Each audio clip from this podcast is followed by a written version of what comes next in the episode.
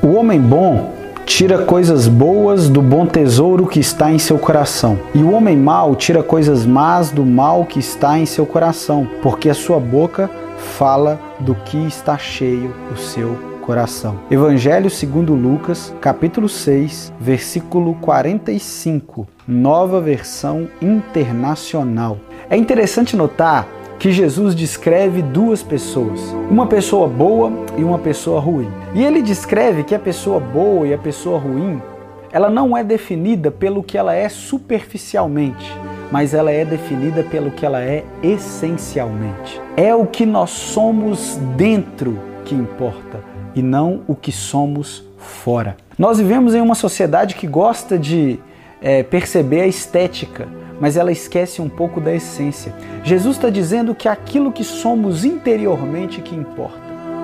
E aí nós precisamos avaliar com a régua da Bíblia aonde está o nosso tesouro. Se o nosso tesouro estiver aqui nas coisas da terra, se o nosso coração estiver alicerçado aqui, nós vamos gerar obras da carne.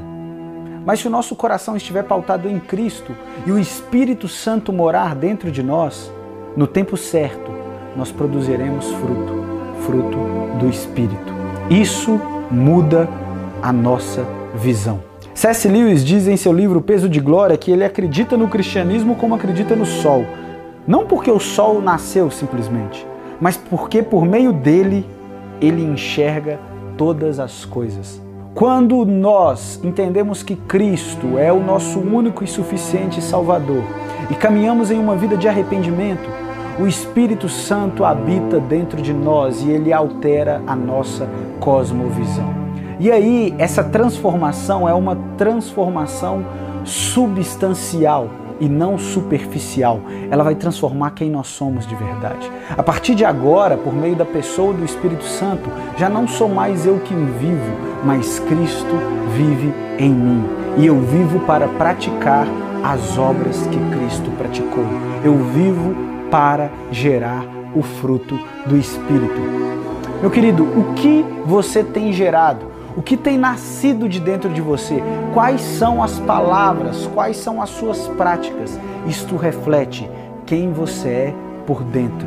E isso precisa dizer se precisamos alinhar a nossa vida de acordo com a vontade do Pai. Porque Paulo vai nos dizer em Efésios capítulo, capítulo 2 que nós fomos salvos pela graça para praticar boas obras que de antemão já nos estava preparado. Pratique boas obras, não esperando salvação, mas porque a sua essência foi transformada pelo Espírito Santo. Que Deus te abençoe.